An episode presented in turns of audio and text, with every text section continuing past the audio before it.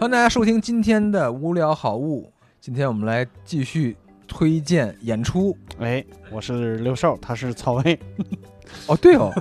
对哦， 对哦， 把这么关键的信息忘了。嗯今天我们要推荐这个演出嗯，是一个话剧，哦叫《宝岛一村》啊，是一个哦如雷贯耳，对，是一个大名鼎鼎的话剧啊，嗯赖声川先生的作品。对，实际上我是很多年前就看过这个话剧，然嗯后、呃是前年吧，好像又重新看了，又陪朋友重新看了一遍。实际上我的最深的感受是我第一次看这个话剧的时候，它讲的是台湾眷村的故事嘛。哎，对，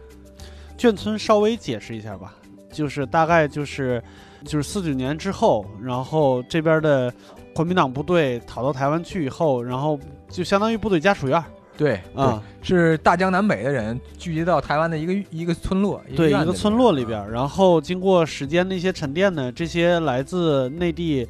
呃，各方就各省的，呃，人，然后汇集在一起，然后生根发芽，但是对还保留着各自的，呃，各地的生活习惯，然后融合在一起。就大家口音，反正肯定都不是台湾腔，但是已经混的不知道对哪，儿所以哪儿是它哪儿的台啊湾腔天了然的有这个舞台效果，是的就是的南腔北调，对对对，然后又有有文化冲突，嗯是吧？然后又包含了这个一代人的这种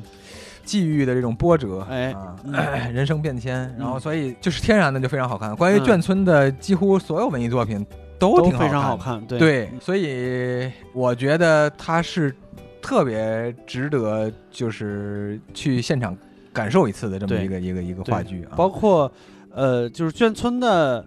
第二代也都是出现了很多很厉害的人，比如说。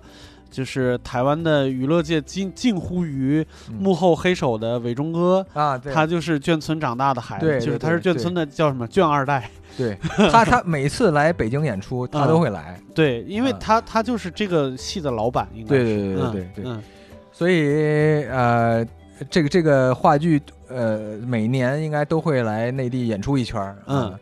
然后大家有机会可以去看一看，嗯是吧？然后这个在话剧这演出结束之后呢，还会有人给大家发包子，因为嗯包子是这个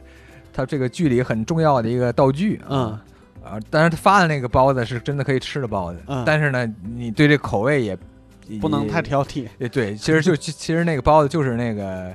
清风的，对对，就其实其实就是清风的， 啊嗯